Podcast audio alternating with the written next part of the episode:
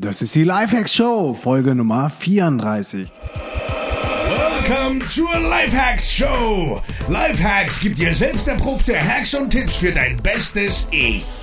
Und hier ist ein Crash-Test-Dummy für ein besseres Leben. Markus Meurer. Yo Leute, willkommen zu einer neuen Folge der Lifehacks Show.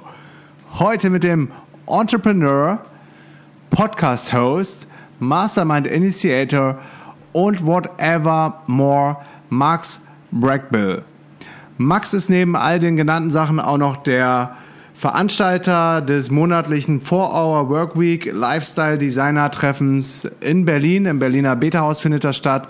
Und wenn immer ich mal wieder in äh, Berlin zu Gast bin, also im Sommer, dann ähm, schaue ich da auch sehr gerne vorbei. Es ist nämlich mega cool und inspirierend, sich äh, mit gleichgesinnten Menschen zu umgeben. Es ist genauso wichtig, auch für dein äh, Business immer wieder neuen Input zu bekommen. Freut euch auf ein richtig spannendes Interview mit Max. Peace and out.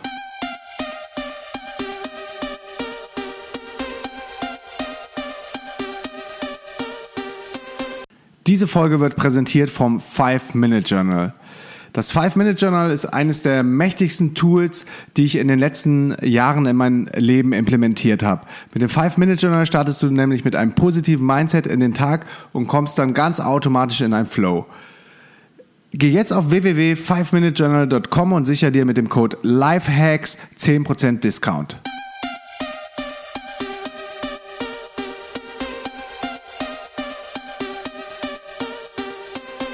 Yo, herzlich willkommen zu einer neuen Folge der Lifehacks Show. Heute mit Max Brackbill. Max, bist du ready? Ja, ich bin ready. Perfekt. Wo bist du gerade und was machst du da? Ja, Markus, gerade jetzt bin ich noch immer hier in Berlin. Ähm, ich wohne ich wohn hier seit jetzt drei Jahren und, ähm, und ich arbeite auf verschiedene Projekte. Die Hauptprojekt ähm, für das letzte Jahr für mich war Masterminds zu organisieren für verschiedene Unternehmer ähm, hau hauptsächlich auf Bootstraps, Founders fokussiert, also Leute, die selbst finanziert sind. Und äh, mittlerweile, ich arbeite gerade jetzt auch, auch auf einem Podcast, startingfromzero.co. Okay. Ich organisiere auch die 4 Workweek Meetup und ähm, ein paar andere, andere neue Projekte auch am Start. Ja, cool. Also man hört schon, du probierst viel aus, bist umtriebig. Ähm, und was du, glaube ich, besonders gut kannst, beziehungsweise wo wir uns auch das erste Mal kennengelernt haben, waren diese 4-Hour Workweek Meetups, wo du eine Community zu dem Thema in Berlin, glaube ich, jetzt richtig, richtig groß äh, gegrowt hast. Äh, von wie vielen Leuten am Anfang zu wie vielen Leuten sind jetzt mittlerweile regelmäßig im, Be im Bitterhaus äh, bei den For Workweek ja. Meetups?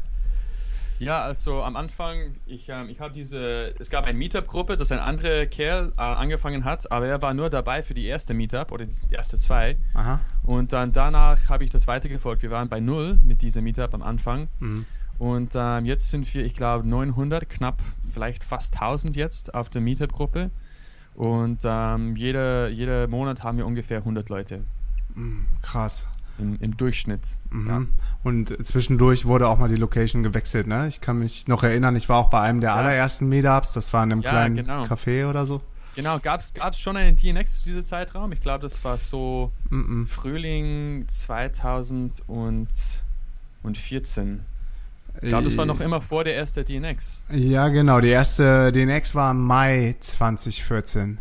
Aha. Und davor, ich glaube, im Sommer 2013, ich weiß nicht, ob das vor Workweek Meetup war oder irgendein anderes Meetup, vielleicht war das auch vom DC, da waren äh, noch nicht so viele Leute wie jetzt regelmäßig dann im Beta-Haus am Start sind und das jeden Monat. Ja, ja, klar. Das ist cool. Auf jeden Fall. Ähm, Siehst du da in den ähm, Leuten auch so einen äh, Shift ähm, in Form von, wo das Level der Expertise ist? Also ähm, sind das ja. größtenteils Leute, die noch am Anfang stehen, sich inspirieren lassen wollen oder auch mal Digital Nomads, die dann gerade in Berlin sind und vorbeikommen? Was sind das für Leute, die ihr Ja, genau, auf jeden Fall. Also ähm, am Anfang, es waren nicht so viele, nicht so viele Leute und die meisten haben nicht so viele Erfahrungen auch gehabt bei die ersten paar Meetups. Mhm. Aber mittlerweile haben wir immer mehr als so erfahrene Unternehmer, also Leute, die von ihren Unternehmen wohnen, ähm, also viele Freelancers und so, aber immer mehr und mehr Leute, die wirklich ein skalierbares Businessmodell haben, wo die so sechsstellig oder auch mehr verdienen. Mhm. Also das ist eine wirklich coole Ergebnis von meiner Perspektive zu sehen, dass die Konzentration von solchen Leuten immer höher ist bei dieser 4-Hour Workweek Meetup. Ähm, dazu, ja klar, im Sommer oder wenn es schön in Berlin ist oder wenn es etwas da los gibt, dann, dann sieht man immer viel, sieht man immer viel mehr von diesen Digital Nomads. Also beim DNX-Konferenz dieses letzte Sommer haben wir so, ich glaube, unsere, eine von unseren größten Meetups gehabt, so 120 oder so, ich glaube, waren da. Mhm. Und ähm, da waren viele Out-of-Towners dabei mhm. für das DNX Global. Ähm, aber ja, es ist ein super beeindruckend Meetup. Ich finde es super cool. Ja, ich freue mich auch jedes Mal, wenn ich in Berlin bin. Weiß ich ja, einmal pro Monat ist das Meetup, ist dann fest eingeplant, habe ja auch schon mal selber gespeakt, noch ziemlich am Anfang. Und es ja. ist auch echt cool, ähm, dabei zu sein, weil man auch immer wieder neue Leute da trifft. Und es, es hilft ja ungemein, sich wieder mit Gleichgesinnten zu umgeben und Ideas zu, zu spinnen. Ich merke das immer wieder, wenn wir eine Zeit lang raus sind und den Kontakt so ein mhm. bisschen verlieren zur Szene, ähm, habe ich zum Glück noch Feli, was, was sehr hilft. Aber mhm. manchmal fühlt man sich dann doch alleine und weiß nicht so, ist das alles richtig und was mache ich hier oder ähm, wofür.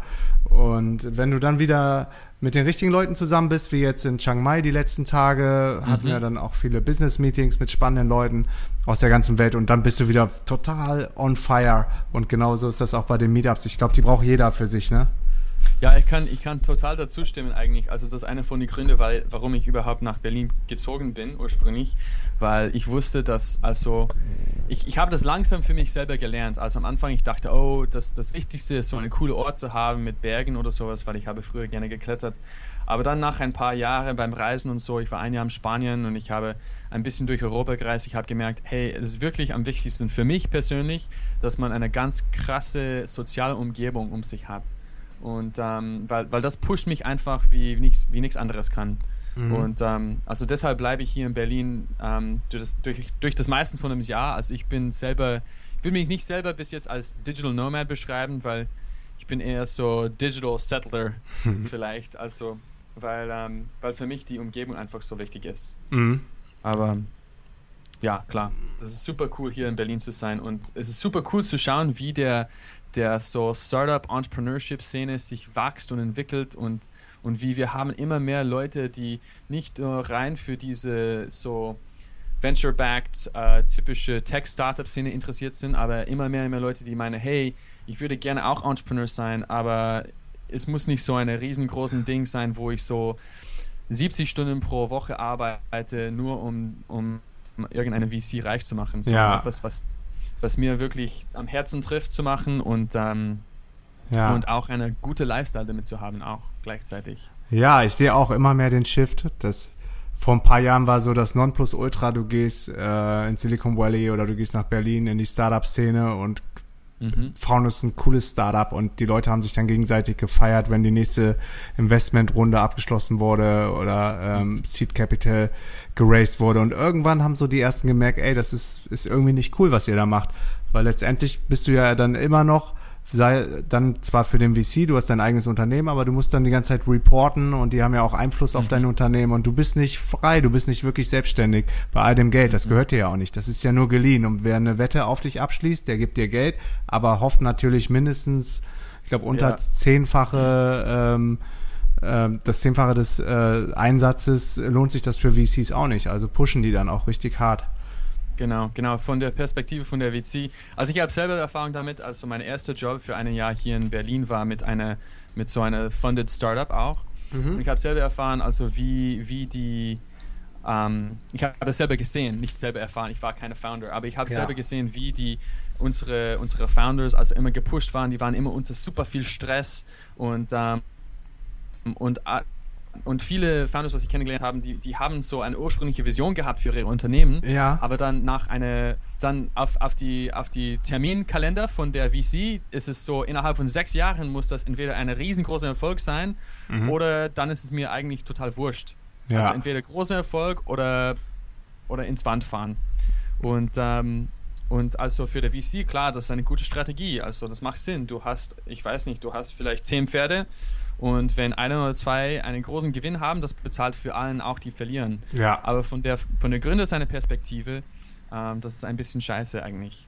Ja, auf jeden Fall, weil du wirst total, total verbrannt, ne? Und, und Ja. gehetzt und du hast das gerade ganz cool gesagt mit den Pferden, dann sind die acht Pferde, die werden genauso ähm, getrimmt und trainiert und äh, bis zum Erbrechen ähm, da irgendwie gefordert und zwei, die beiden stärksten oder die vielleicht zur richtigen Zeit am richtigen Ort sind, werden dann wirkliche äh, Unternehmen, die durch die Decke gehen, für wahrscheinlich auch für einen hohen Preis, für viel Arbeit und Überstunden und Stress und was da auch alles dazu kommt. Und die anderen acht sind mega gearscht, weil die hatten den Stress und die hatten den Druck und die sind noch nicht mal durch die Decke gegangen. Irgendwann ist die Kohle weg von dem VC. Du konntest aber die Kohle, ähm, wenn du dir überhaupt ein Gehalt ausgezahlt hast, konntest du dann auch nicht nutzen, weil du keine freie Zeit hattest. Also letztendlich, glaube ich, haben viele erkannt, das ist irgendwie doch nicht so das Nonplusultra, was man machen kann als Unternehmer. Genau, genau. Und also, das, das im Endeffekt, dass man merkt, hey, also, ich glaube, viele Gründer, die gründen eine Firma für verschiedene Gründe. Und einer davon würde ich sagen, würde ich vorschlagen, also ist irgendwie mehr Freiheit zu bekommen. Und ähm, also das ist der gängige Methode. Also du sammelst eine riesen ähm, Menge von Geld ein erst, bevor du überhaupt weißt, dass deine Idee funktionieren wird. Und dann du versuchst, diese Idee profitabel zu machen. Aber im Endeffekt, du, du bekommst nicht mehr Freiheit, obwohl du vielleicht auf einem Projekt jetzt arbeitest, wo, wofür du ein bisschen mehr Leidenschaft hast.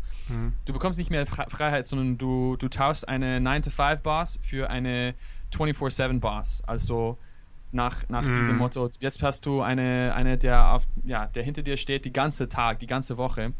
Und, ähm, und du musst für ihn schaffen und, und dann hast du diese Freiheit nicht mehr. Und ja, also für mich, ich, ich denke immer, dass, ähm, dass es gibt so viele geile Möglichkeiten, wo Unternehmer, vor allem neue Unternehmer, ganz schlank und lean anfangen können und auch dadurch ähm, ihre, also 100% von ihrer Business immer behalten kann, können. Ja. Damit die auch das wachsen lassen können, so mit dem Rhythmus, was die für sich selber wichtig finden. Und auch die, die Lifestyle gleichzeitig haben können. Und ähm, ja, also ich, ich freue mich immer mit, äh, mit ähm, neue Entrepreneurs zu sprechen zu können, also vor allem diese, die hierher reisen, vielleicht von Silicon Valley, weil die, die kennen nur diese Methode. Okay, ich habe eine Idee, sammle erstmal einen Haufen Geld rein, dann scha schau mal, ob das ähm, irgendwann mal profitabel wird. Und ähm, also mit Crowdfunding und mit dieser Lean, Lean Startup Methodologies und sowas, man kann wirklich ohne, ohne Kapital ein ziemlich geiles Business aufbauen. Also genau wie du und ähm, wie wahrscheinlich viele von die anderen Leute, die auf diese Podcast, ähm, diese Lifehacks Podcast schon Gäste gewesen sind. Ähm, ich finde das immer super wichtig, dass wir diese, diese Beispiele vor die Augen halten für, für Leute, wenn die denken, ja, ich würde gerne Ja. etwas mit Entrepreneurship machen. Ja, absolut. Und genau da setzt ja auch dein Podcast an. Der heißt Starting from Starting from Zero, was Ja, dafür steht, dass die Leute self-funded Entrepreneurs sind, bootstrapped. Genau. Ja, genau. Also der, der Podcast geht genau darüber. Ich versuche, ähm, also du warst schon einer von den ersten Gästen, Markus, du und Feli zusammen, weil ich finde eure Beispiel von wie ihr so lean ähm, und praktisch ohne Kapital, ich glaube, du hast gemeint, diese große Investition und das DNX erste Konferenz anzufangen. Ähm, die Upfront Costs für dich waren so 200 bis 500 Euro, um das Website zu, zusammenzubringen. Und also Wenn überhaupt, ja. ja, wenn überhaupt. Und äh, also dieses Modell, dieses so Pre-Selling-Konzept kann man an viele, viele, viele andere Businesses auch ähm, verwenden. Und also ich versuche einfach damit, ähm, ja, die Leute zu zeigen, was es daraus, da draußen gibt. Ähm, weil ich bin fest überzeugt davon, dass man lernt am besten und schnellsten von den Erfahrungen von anderen Leuten. Und, ähm, und ja, also das, das ist so mein kleiner Beitrag zum, zum Online-Bootstrapper-World, was, ich, was ich damit mache.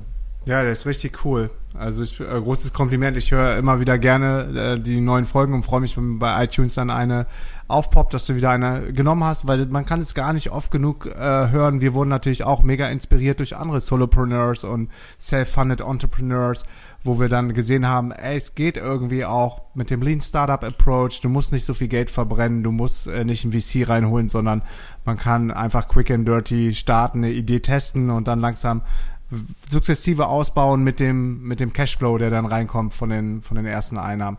Und das, ich, ich glaube, davon kann es gar nicht genug Post, Podcasts oder Blogs und ähm, Projekte geben, weil, wie wir eben schon gesagt haben, äh, jeder braucht irgendwie die anderen Leute auch um sich rum und immer wieder so ähm, dann auch Inspiration von anderen Seiten, äh, was man, was man alles erreichen kann, auch ohne groß Venture Capital oder ähm, Ja. Venture finanziert zu sein.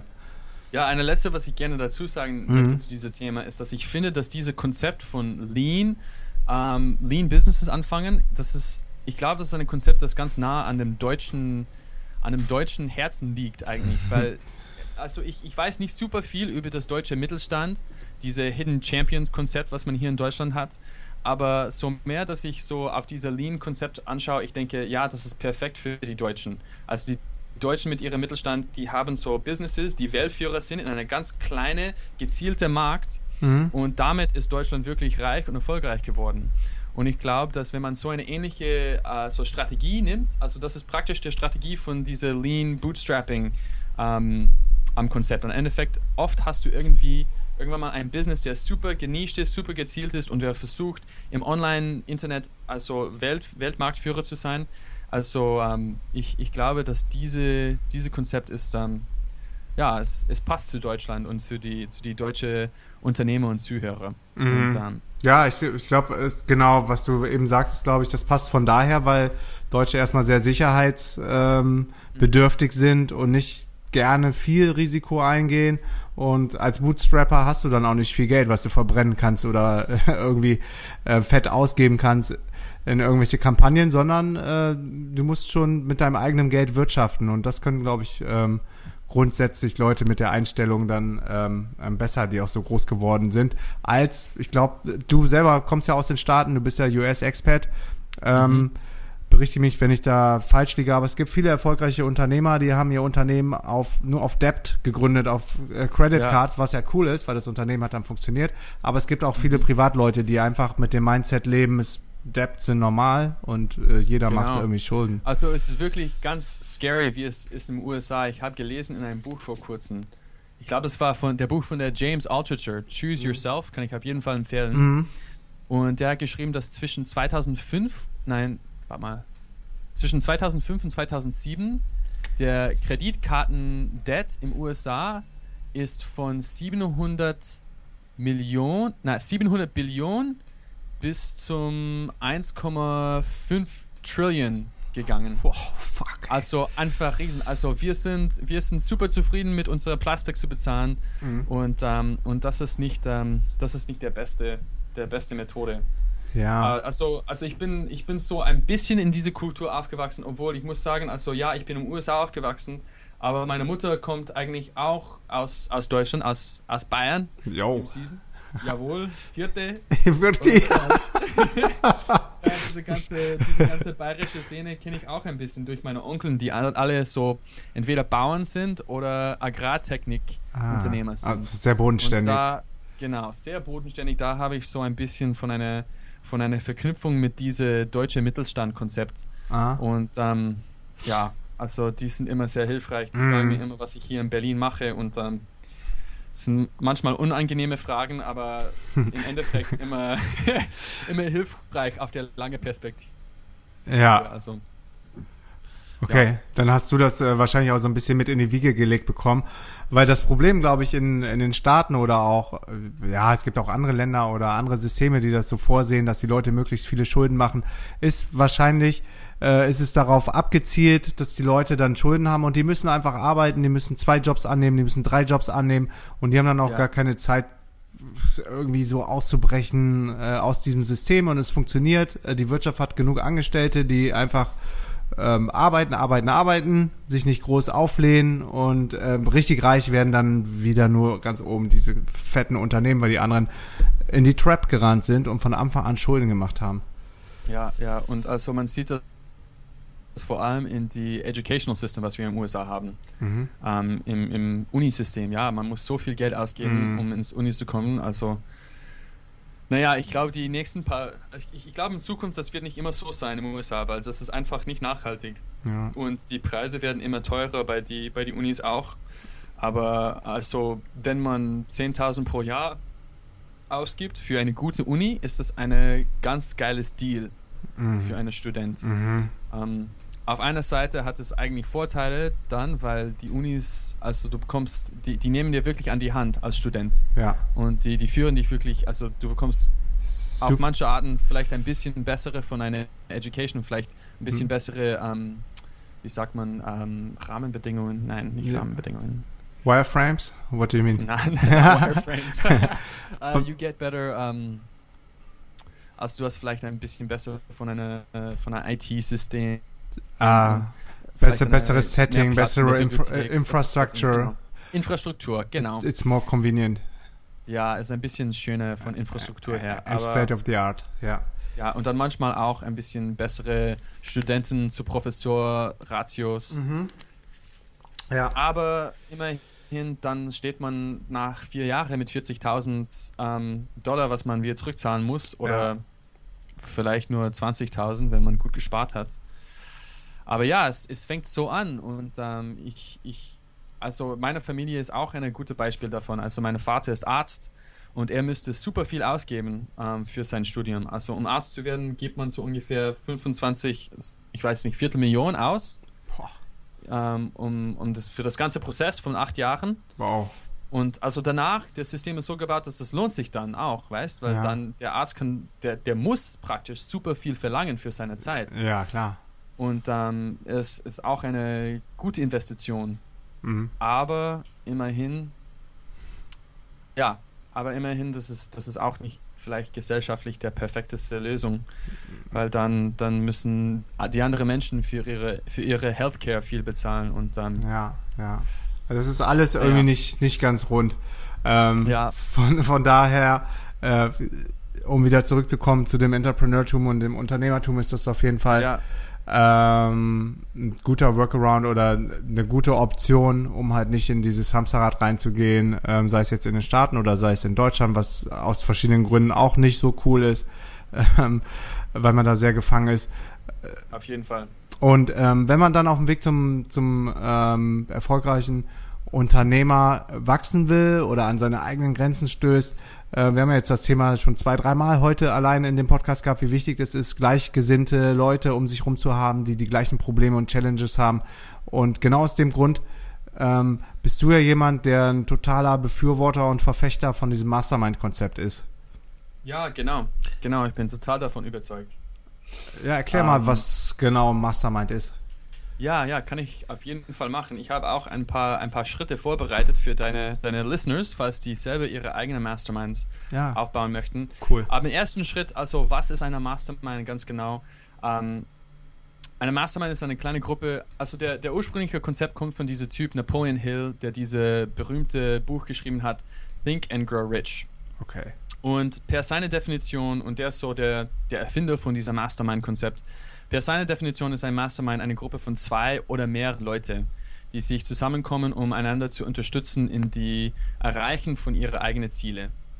Ähm, ich würde sagen, dass heutzutage, wenn, wenn vor allem in Online-Unternehmenswelt, wenn man denkt von Masterminds, man denkt hauptsächlich von einer Gruppe von vier bis sechs äh, gleichgesinnte Online-Unternehmer, die, ähm, die sich regelmäßig treffen, vielleicht eine bis viermal pro Monat mhm. um einander zu pushen, um einander Verantwortlichkeit zu bringen ähm, in die, in die ähm, Erfüllung von ihren von ihre Tasks und einander zu, ja, einfach Mut zu geben, mhm. dass, die, dass die dranbleiben und dass die ein bisschen von diesem Team-Aspekt haben in ihrer Arbeit, weil als Online-Unternehmer ist es einfach un, un, ja, es ist einfach super schwierig, manchmal motiviert zu bleiben, wenn man mhm. so alleine vor der Rechner sitzt. Und du hast vorher gemerkt, ja, du hast mindestens, also mindestens, also du hast schon Feli und das ist eine ganz coole, coole Sache, wenn du jemanden hast, der jeden Tag bei dir sitzt und ihr könnt euch zusammen motiviert, ähm, mhm. Motivation bringen. Aber wenn man alleine sitzt äh, vor dem Rechner, kann ich von meiner persönlichen Erfahrung sagen, also wenn man diese eine Call pro Woche hat und man weiß, man muss etwas da bei dieser Call liefern, mhm. die Task, was du vorgenommen hast, und du hast auch Leute, die dir helfen werden bei ähm, einem konkreten Problem, was du gerade jetzt spürst in deinem Business, ähm, das bringt unheimlich viel ähm, auf jeden Aspekt. So, also ganz konkret, also die Mastermind, warum eine Mastermind machen sollte, ist im ersten Effekt Motivation zu bekommen, ähm, dann zweiter Effekt so diese Team-Erlebnis zu haben, ähm, und so mehr, mehr Spaß zu haben bei der Arbeit. Mhm. Und ich würde auch sagen, exklusives Information.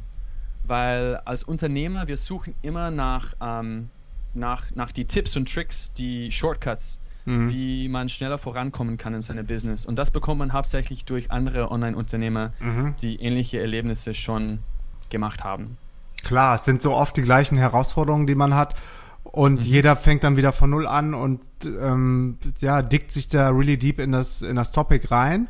Und mhm. das dauert aber dann eine einige Zeit, bis man an dem Punkt ist, was andere dann auch schon vorher vor dir gemacht haben. Und wenn es dann jemanden gibt, der genau diesen Weg mit dir shared und du die Shortcuts, mhm. die Abkürzung nehmen kannst, dann ähm, sparst du ja viel Zeit auf dem Weg zum, zum nächsten Step oder Milestone.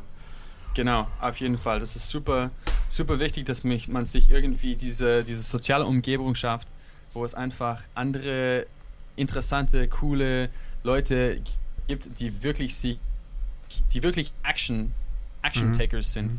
Die wirklich mhm. Leute sind, die etwas machen und uh, die sich bewegen.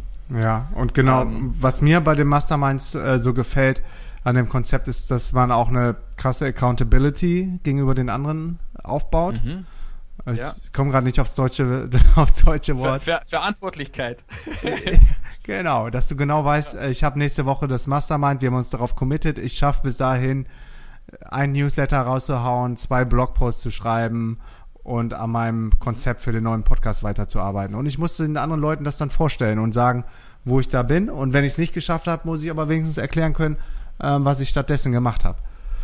Genau. Und ähm, das ist das ist viel viel besser als wenn du so ein Einzelkämpfer bleibst und für dich für dich alleine unterwegs bist und irgendwann einfach nicht mehr kannst und im Wald vor lauter Bäumen nicht siehst, demotiviert bist und dann denkst, es geht gar nichts mehr. Auf jeden Fall. Und es ist genau diese diese Konzept, was mir zu meiner ersten 1000 Euro als Selbstständiger gebracht hatte. Also hm. für drei Monate vor, vor ich meine Mastermind hatte als ähm, nachdem ich meinen Job aufgegeben habe, ich bin, ich habe fast keinen Fortschritt gemacht. Mhm. Aber dann habe ich den Mastermind gehabt. Äh, ich habe es online gefunden durch eine, es gab irgendeinen berühmten Blogger, der das ähm, zusammengestellt hatte. Ich habe gesagt, ja, okay, ja, ich kaufe mir diesen Online-Kurs und ein Teil davon war dieser Mastermind.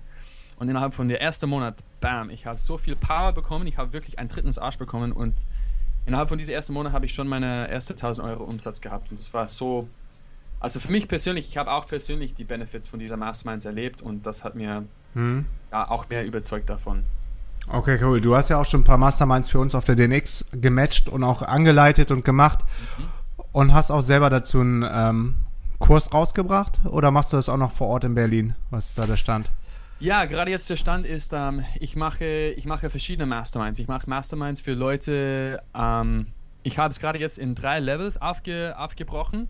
Mhm. Also Leute, die keine Idee haben, Leute, die schon eine validiertes Idee haben und dann Leute, die schon von ihren Businesses leben. Mhm. Also jede von diesen drei Zielgruppen hat äh, verschiedene Bedürfnisse. Und die ersten zwei Gruppen, ich, ich ähm, begleite die mit ein bisschen mehr Inhalt. So, diese sind die Schritte, was du verfolgen musst, um zum nächsten Level zu kommen. Und dann bei den Leuten, die schon im, im dritten Gruppe sind, Leute, die schon von ihren Businesses leben, dann geht es viel mehr über deine persönlichen Ziele, was du hast für das Business, wie du das Business so in die nächste Jahr oder nächste fünf Jahre ähm, sehen würdest. Mhm. Und äh, gerade jetzt, das ist noch immer alles vor Ort hier in Berlin, aber ich habe es auf jeden Fall vor, das ähm, ja im kurzen online zu ziehen. Und ähm, ihr könnt, ähm, ich habe eine, eine von die erste Gruppe. Ich habe schon eine Workshop diese letzte Wochenende gemacht, die erste Kickoff von die Idea Accelerator mhm. Mastermind und das ist so für die Leute, die überhaupt keine Idee haben, aber die möchten zum, die möchten eine Idee erfinden und dann das auch validieren und dann über sechs Wochen bearbeiten und schauen, wie weit die kommen mit dem Idee. Mhm, und ähm, und das können Sie schauen unter startingfromzero.co gegen, wie sagt man, Backslash auf Deutsch? Um, slash. Ja, slash. Starting from zero.co slash Idea Accelerator, ein Wort. Und dann, dann kannst du mir da, das sehen. Ja, verlinken wir um, auf ähm. jeden Fall in den Show Notes. Dann können die Leute ja. einfach auf lifehacks.de ja. gehen, auf deine Folge und dann finden die das auch unter den Show Notes. Ja. Ja. Ähm, ja, also etwas anderes, was ich mit deinen Zuhörern mitteilen möchte, ist, ähm, ist, wenn es Zuhörer da draußen gibt, die überhaupt ähm, Bock haben, ihre eigene Mastermind zu starten, Mhm. Ich kann das nur empfehlen, weil wenn du selber der Veranstalter bist oder der Organisator bist von deiner eigenen Mastermind von ähm, vier bis fünf andere Leute, ähm, das ist ein Riesenvorteil auf, auf verschiedene Ebenen. Der erste ist, dass du kannst die richtigen Leute für dich selber entscheiden. Und der zweite ist, dass ähm, dadurch du kannst, ähm, you can network up. Du kannst mit, ähm, du kannst, äh, wie sagt man, potentere Leute mhm. in deiner Mastermind zusammen haben. Mhm. Und das ist normalerweise ein, eine Benefit, wenn du eine Mastermind hast, wo die anderen Leute ein bisschen weiter sind wie du in ihrer Business. Und das kann dir besser motivieren. Und ja, wenn du willst, Markus, ich kann das, ich kann das hier teilen über den Podcast oder ich habe auch ein kleines Worksheet gemacht und wir können auch einfach dazu verlinken, wo die Leute, die gerne eine Mastermind selber anfangen möchten, können einfach das runterladen und dann die, die Cheat Sheet durchgehen. Ja, also wir verlinken das auf jeden Fall, aber du kannst auch gerne auf dem Podcast hier raushauen. Die Leute freuen sich immer über wertvollen Content. Also cool, cool.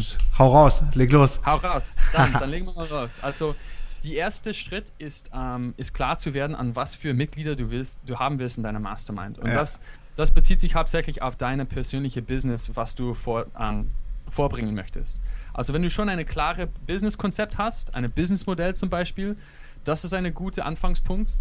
Und dann, wenn du auch eine klare Nische hast, das ist der andere gute Anfangspunkt. Also das, das, ähm, das das bezeichnet so deine, deine Zielgruppe für deine Mastermind. Businessmodell plus Nische, das sind die anderen Leute, die am besten dir helfen können. Mhm.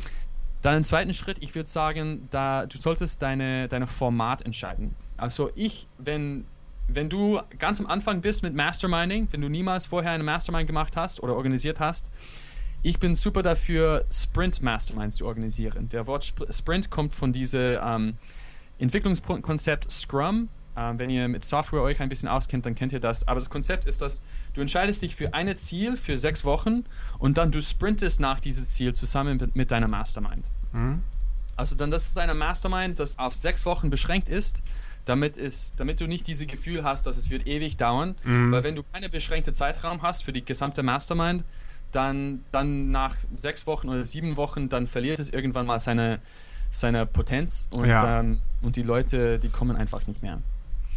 Ähm, so, das wäre mein zweiter Vorschlag sein, dass du dich entscheidest für eine Sprint Mastermind zum ersten Mal und dann, wenn nach diesen sechs Wochen, äh, sechs Meetings in sechs Wochen, wenn du weiter treffen möchtest mit deiner Gruppe, ihr könnt das zusammen entscheiden und eine nochmal sechs Wochen machen. Und wenn es nicht mehr passt, weil es kann sein, dass manche Leute werden super schnell wachsen während dieser Zeit, andere Leute werden nicht so schnell wachsen, mhm. dann ihr könnt dann ähm, neue Masterminds machen. Ähm, gut. Also, um das Sprint Mastermind zu vorbereiten, du musst ganz klar, du musst ähm, Leute finden, die, die interessiert sind für sechs Meetings. Das kann über sechs Wochen sein oder drei Monate sein. Ähm, eine klare Ziel musst du für dich und jede Person muss auch für sich entscheiden nach dem Smart Goal Prinzip. Und, ähm, und ja, genau, du musst ein ganz klare ähm, End, Endpunkte haben für deine Mastermind, damit es ein bisschen Druck gibt, damit die Leute so eine, ein, ja, damit die Leute haben etwas, auf dem sie sich wirklich pushen und, ähm, und damit der Ziel wirklich, wirklich Sinn macht. Gut, jetzt haben wir deine Topic, deine so, was sind deine Zielgruppe, dann haben wir deine Format, das war die Sprint Masterminds und dann im dritten, äh, dritten, ähm, im dritten Schritt, du musst einfach die richtigen Leute finden. Mhm. Und ähm, ich, habe, ich habe zwei Formate erlebt, wie man ähm, das am besten machen kann. Also ich würde die erste nennen der organische Approach und der zweite der Networking Approach. Also der organische Approach ist einfach eine oder zwei andere Leute zu finden, mit denen du gut klarkommst und die am liebsten ein ähnliches Businessmodell und Nische haben wie dich. Und du sagst, hey, wir treffen uns einmal und dann stellst du mal vor, dein Mastermind-Konzept, was du vorhast. Und dann ihr könnt so organisch wachsen lassen und sagen, okay, wenn einer von euch jemand kennt, der gut zu dieser Gruppe Runde passen könnte, du kannst ihn herzlich einladen. Und dann jedes Mal, dass du jemanden neu bekommst, dann kannst du ihn immer ihm fragen und sagen, wem kennst du, was wir zu dieser Runde einladen können. Und dann so organisch wachsen, bis du eine Größe hast, was dich gefällt. Ich würde vorschlagen, nicht mehr als sechs, mhm. aber es gibt manche Leute, die freuen sich, so jeder Monat mit acht anderen Unternehmen zu treffen. Kann auch funktionieren. Also, und der organische Approach, ich habe eins bis zwei, aber das funktioniert nur mit einem Kumpel. Wenn du nur eine Kumpel hast und du sagst, hey, komm, wir treffen uns, ja. und dann wir brainstormen zusammen und lassen uns um, uh, one at a time wachsen lassen. Der zweite Approach ist so der Networking Approach und da wirst du alles, was du schon hingeschrieben hast vorher, Das nimmst du alles und du schreibst dafür ein Pitch. Ganz klar, was für Leute du in deiner Mastermind willst, was du persönlich erreichen möchtest mit dieser Mastermind. Und, ähm, und dann du postest einfach diese Pitch auf Social Media. Wenn du, ähm, wenn es gibt, wenn es Meetup-Gruppen gibt in deiner Stadt, du kannst zu den Meetup-Gruppen gehen und dann vor die Open Mic stehen und sagen, hey, ich heiße so und so, ich will das und das erreichen, ich suche andere Leute für eine Mastermind-Gruppe. Ähm, Frag mir einfach an. Ähm, du kannst auf äh, Online-Forums gehen, wie zum Beispiel, ja, Dynamite Circle wäre perfekt. Wenn du nicht schon in Dynamite Circle bist, dann, ich, ich glaube, es gibt viele andere solche ähm, Exclusive Forums, wo du posten kannst. Ja. Ähm, Fizzle. Ja.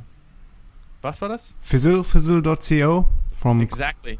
Cobbett Bar. Mhm. Yes, Fizzle ist ein ganz gutes Beispiel. Und, ähm, und so kannst du, so kannst du super schnell deine, deine Leute finden. Cool. So, das ist so die ganz, die ganz knackige Setup-Phase. Und dann, ich würde auch im letzten, im letzten Schritt ähm, drei Vorschläge gehen, wie du deine Masterminds gut ähm, ähm, laufen lassen kannst.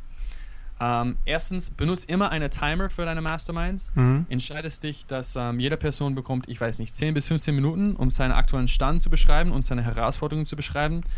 Ähm, es gibt diese Regel Parkinson's Law. Das heißt, das Arbeit ist wie ein Gas. Es wächst und wird kleiner mhm. im Vergleich zu wie viel Platz es gibt für diese Arbeit. Mhm. Ähm, und wenn du am Ende von deinem Meeting rausgehen mit Power willst und noch immer mehr Energie, als dem du reingebracht hast, dann sollst du auf jeden Fall einen Timer benutzen, weil sonst dann redet jede Person zu lange und dann am Ende seid, sind alle einfach erschöpft. Ja. Und dann, das ist nicht so ein geiler Effekt. Nee.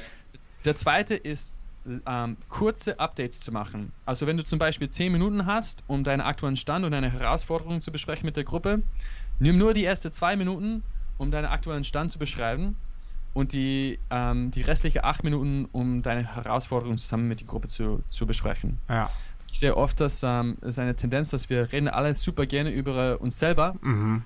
und ähm, und es ist ganz einfach, die ganze 10 Minuten so zu benutzen. Ja.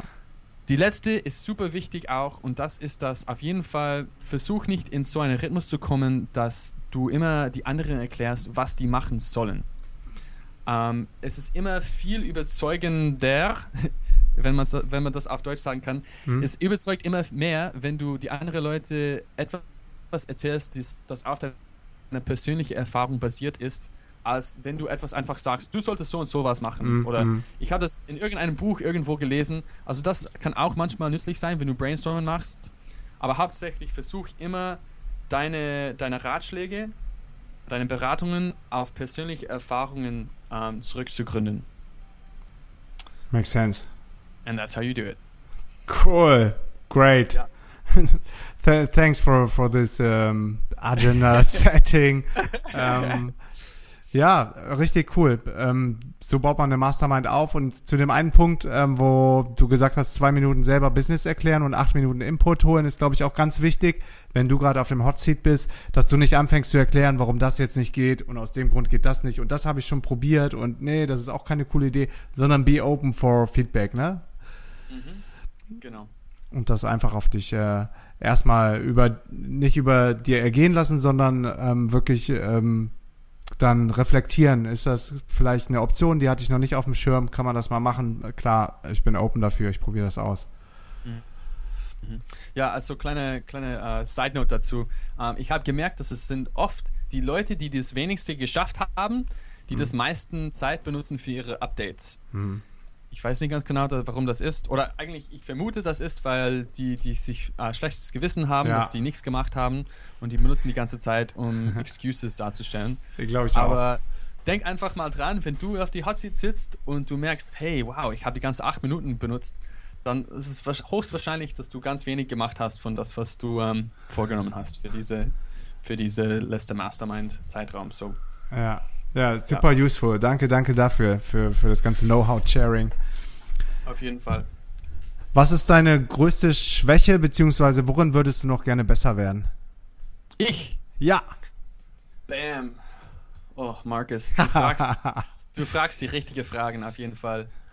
Ähm, That's my job. Für mich, für mich, es geht um Organisation mhm. und ähm, ja, ich würde sagen, die, die ich, das, das systematische Aufbau von Marketing Funnels ist etwas, für das ich persönlich daran jetzt arbeiten muss. Das ist die nächste große Herausforderung für mich. Mhm. Aber, aber ja, im Allgemeinen so, ja, organisiert zu bleiben, wenn man so viele verschiedene Sachen hat, ist immer schwierig für mich. Mhm. Wenn man so auf, auf jeden Baustelle arbeiten muss, so auf die, auf die Webseite, auf die Inhalt und dann auf die gesamte Marketingstrategie und wie das alles zusammenkommt. Also, das ist so mhm. die, die Zeit zwischen all diese drei Aspekten ähm, gut ähm, auszubreiten, ist, mhm. ähm, ist für mich die größte Schwäche gerade jetzt. Ja. Also was dich ja wiederum stark macht und auszeichnet, ist, dass du so viele Ideen hast, dass du so viel Power und so viel Drive hast. Und manchmal ist, glaube ich, dann so viel, da ähm, ist dann schwierig, da wieder Struktur und Ordnung reinzubringen, wie du gerade gesagt hast. Was ist denn dein ähm, dein Konzept dafür oder deine Lösung? Hast du schon irgend, hast du was verbessern können? Ähm, meine Lösung für, für diese Tendenz, was ich habe? Ja, genau. Ja, also ich habe ein paar Kumpels, die mich in jeder verschiedenen Aspekt ähm, helfen können. Mhm. Und ich versuche immer mehr mit äh, Virtual Assistants ähm, outzusourcen. Ja. Und ähm, ja, ich versuche immer mehr ja, ja, die, die Sach mehr, mehrere Sachen auszusourcen, mehr kleine Sachen, zum Beispiel bei der Erstellung von meinem Podcast mehr editieren zu lassen und, ähm, und solche Sachen. Das, das hilft, mir, hilft mir wahnsinnig. Okay, cool. Das ist, glaube ich, so ein Punkt, wo jeder Unternehmer irgendwann mal ankommt, wo er sagt, okay, bin ich jetzt weiter Solopreneur und Einzelkämpfer oder schaffe ich es auch mal was abzugeben und loszulassen? Das fällt ja nicht immer ganz einfach. Ja, auf jeden Fall. Aber ich, ich, ich bin, ich, ich freue mich schon mhm. ähm, dass ich immer mehr ähm, loslassen kann. Also ich glaube, mhm. das Loslassen innerhalb von sich selber ist nicht der große Problem. Ich glaube, der größte Problem bei mir steckt noch immer bei das Definieren von genau der Sache, was losgelassen werden muss. Mhm. Weil wenn das erst definiert ist, ganz klar und konkret, dann das Loslassen ist ziemlich einfach. Aber, aber man merkt nicht immer, mhm. was man jeden Tag alles macht. Mhm. Und ähm, ja, so ging es mir der, auch. Ja, oder immer noch. Da denke ich, oh, na, wir haben jetzt zwar äh, so einen Website-Service, der für uns ähm, die Coding oder die Änderung macht, aber manchmal denke ich, oh, das dauert nur eine Minute, komm, ich mach selber, log mich kurz ein und dann ist doch länger als eine Minute, zwei, drei, vier, fünf, sechs und dann denkst du, ey, für die Zeit und ähm, ja. hättest du selber was anderes machen können, weil da gibt es ja jemanden anderen, der ist einfach viel schneller und der ist besser als du. Genau, das ist es. Ja. Wie geht es bei dir? Was, was hast du als bis jetzt ausgesourced in deinem, in deinem Business, Markus? Ähm, wir haben irgendwann ziemlich relativ spät angefangen outzusourcen, äh, weil wir beide so veranlagt sind, dass wir ähm, erstmal nicht, also ähm, sehr Bootstrapping-mäßig unterwegs sind. Bevor wir große Investitionen machen, wollen wir erstmal wissen, dass wir das Geld auch wieder woanders reinholen. Also wir brauchten erstmal ähm, guten Cashflow, um dann auch zu sagen, okay, das ist jetzt ein kleines Budget, das verwenden wir für unseren ersten VA. Und das ist erst ziemlich spät gekommen. Also ich habe ja die ersten Events noch komplett ähm, alleine gemacht mit Exit-Tables in Google Drive und ähm, die ganzen Invoices rausgeschickt, Boah. die Konten gecheckt ähm, die Rechnung, äh, Rechnung habe ich ja gerade schon gesagt, aber überhaupt die Tickets und überhaupt das ganze Marketing, die ganze Website, komplett One-Man-Show, zusammen mit Philly dann ähm, Two Persons. Aber wir haben jetzt im Sommer äh, die erste VA reingeholt, die Vera, und seitdem haben wir dann selber am eigenen Leib gespürt, wie viel das helfen kann, wie viel mehr Zeit du auf einmal hast für die wichtigen Sachen. Mhm. Und seitdem sind wir dann auch ein bisschen mutiger geworden. Designerin hatten wir schon immer, aber ähm, haben dann noch jemanden reingeholt für die Events und haben ja dann noch die DNX Camps gestartet. Das hätten wir aber zu zweit nicht geschafft. Also haben wir dann Event Manager und haben dann die verschiedensten Modelle. Also manche werden auf Stundenbasis äh, abgerechnet, manche projektbasiert, manche kriegen Revenue Share das ist auch wieder ein komplett neues Thema, wo man sich dann reinfuchsen muss und Mitarbeiterführung, Company Happiness, beziehungsweise auf einmal muss deine Mission oder deine Vision auch klarer, klarer sein, damit du kein Geld verbrennst, sondern nur da reinsteckst, wo du auch wirklich hin willst. Und mittlerweile sind wir da ganz gut drin geworden. Ähm, das Problem ist nur, dass du irgendwann dann auch äh, mit deinen Mitarbeitern so schnell wächst, weil du dann viel schneller bist, ähm, dass dann das wieder strukturiert werden muss dass du ein ja. Projektmanagement-System brauchst und das nicht mehr alles über E-Mail läuft. Also haben wir dann angefangen, über Trello zu arbeiten. und haben dann mhm. angefangen, Zuständigkeiten zu verteilen oder wer darf ähm, auf unseren Designer zugreifen oder wie viel Budget haben dann mhm. schon die einzelnen Leute. Also wirklich auf einmal sind es so Company Topics, wo man, womit man eigentlich nichts mehr zu tun haben wollte, wo man am Anfang sagte, ey geil, ich bin jetzt Lifestyle Designer, ich bin Solopreneur, äh, ich habe nur Freelancers, ich brauche keine Angestellten, ich brauche kein Büro, äh, ich brauche das alles nicht mehr. Und jetzt bist du, bist du genau bei dem Thema angekommen, aber es ist halt ganz anders, weil es auf einmal so dein, dein äh, Baby, ne? Ähm, und ja. Äh, deine Leute, die dann ähm, dir helfen. Von daher ist das schon okay, aber es sind trotzdem Themen, die hatte ich überhaupt nicht mehr auf dem Zettel und mit dem wollte ich eigentlich nie mehr was zu tun haben. Jetzt muss ich was damit zu tun haben, aber ähm, es macht Spaß, weil es wieder was Neues ist, wo man sich dann reinfuchst von einer ganz anderen Perspektive auf einmal. Ja, das ist cool. Klingt, klingt super. Aber super wichtig super ist, super wichtig ist, glaube ich, alles vorher ähm, einmal selbst gemacht zu haben, weil ansonsten kannst du die Sachen nicht ich, briefen. Das wollte ich eben sagen. Ja. Weil du hast gemerkt, du hast gemeint, ähm, ja, wir haben ziemlich spät die erste VA reingeholt, aber vielleicht war es auch nicht so spät, hm. weil du hast jetzt alles selber einmal durchgemacht und jetzt hast, kennst, kennst du dem ganzen System, wie das alles läuft. Und dann kannst du es besser abgeben und auch besser schätzen, also wie viel Zeit das nehmen soll und ja. wie du jemanden dafür heilen kannst überhaupt. Und, ja. Genau, du kannst besser Briefings machen, du weißt genau, was geändert werden muss, du weißt genau, welch, welche Person du dafür brauchst. Und mhm. ähm, das finde ich manchmal ein bisschen schade bei Leuten, die gerade äh, voll am Anfang stehen und sagen, ja, das Erste, ich brauche Mitarbeiter, ich brauche ein Team, ich will nicht meinen Blog will ich eh nicht selber schreiben, sondern alles andere machen. Das ist, glaube ich, der, der falsche, also ja, der falsche Ansatz auf jeden Fall. Man sollte erstmal alles mindestens einmal selber gemacht haben, selber Geld verdient haben und das Geld dann verwenden, um dann irgendwann ähm, Dinge auszulagern, die andere besser machen können. Ja, klingt gut. Absolut. Was steht bei dir jetzt noch so an? Wann ähm, sehen wir uns wieder? Und wann? Ja, wann, wann, sehen wir uns wieder? Ja, also genau, also ähm, bei mir steht gerade jetzt an ähm, die, diese erste Version von dem Starting from Zero Idea Accelerator durchzuführen. Das ist ähm, Mitte Dezember fertig. Dann bin ich kurz mal in den USA, um Familie zu besuchen. Wo sind Und die? dann bin ich wieder, ah, die sind in Wisconsin. Wisconsin. Nicht, nicht so weit weg von Chicago, Madison, Wisconsin. Okay. Dann bin ich wieder hier in Berlin kurz, um die nächste Runde von Idea Accelerators zu launchen im, im Mitte Januar. Und dann ich und ein paar von meine, meine, ähm, meine Co-Gründer, wir gehen jetzt ähm, dann vom 20. Januar bis 31. März sind wir im Kolanta. Wow. Und, beziehungsweise bin ich auch bei euch bei dem äh, DMX Global in Bangkok. Bam. Äh, ist das der erste, erste März? Was ist das genau? Genau, 1. März ähm, ist Main Event ja. und 2. März ist Mastermind Day. Ja, ich bin total begeistert auf, ja klar, die ersten mhm. Tage und vor allem auch der Mastermind Day danach. Ja. Und äh, wirklich gepumpt dafür, Markus, ja. Ja, wir sind ja gerade vor Ort in Bangkok. Äh, seit heute wieder eben sind wir von Chiang Mai gekommen. Ich muss sagen, echt, echt cool. Wir sind auch totally stoked and pumped. Wir haben eine geile Location. Wir haben einen coolen Eventmanager, so einen ähm, thailändischen Solopreneur, der total in unserem Sinne tickt. Und ich glaube, das wird, das wird cool. Wir haben jetzt den Sale gestartet, die ersten Tickets verkauft. Also Demand ist da, die Location ist da, äh, Thailand ist cool. Ich freue mich cool. auf jeden Fall mega auf das erste Event außerhalb von Deutschland. Ja, ich habe schon auf Facebook gesehen, dass es gibt viele Leute, die schon ihre Tickets gebucht haben von Deutschland Express für Express für DNX Global. So, ja, bin super begeistert darauf.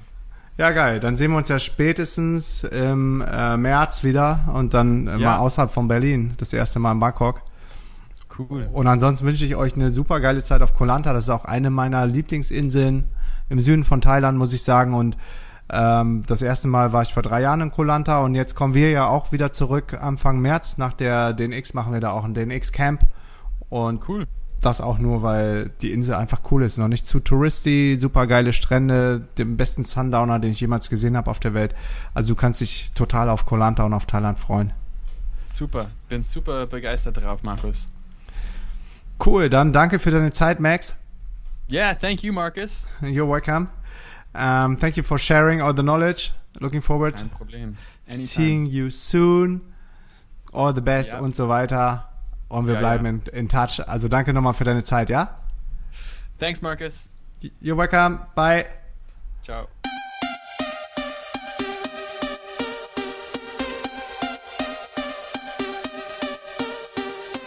Bam, Ladies and Gentlemen, das war eine weitere Folge der Life Hacks Show with the one and only Max Brackbill. Wenn euch die Lifehacks Show gefällt, dann hinterlasst mir bitte eine Rezension auf iTunes. Schreibt mir eine E-Mail an markus.lifehacks.de. Sagt einfach mal Hallo. Ich will mal wissen, wer hört überhaupt hier meinen Podcast so regelmäßig? Wer ist das? Äh, was findest du cool? Was findest du scheiße? Was soll ich anders machen? Was soll ich besser machen? Was kann bleiben? Hast du vielleicht äh, Vorschläge für einen coolen Gast, den ich mal draufnehmen könnte?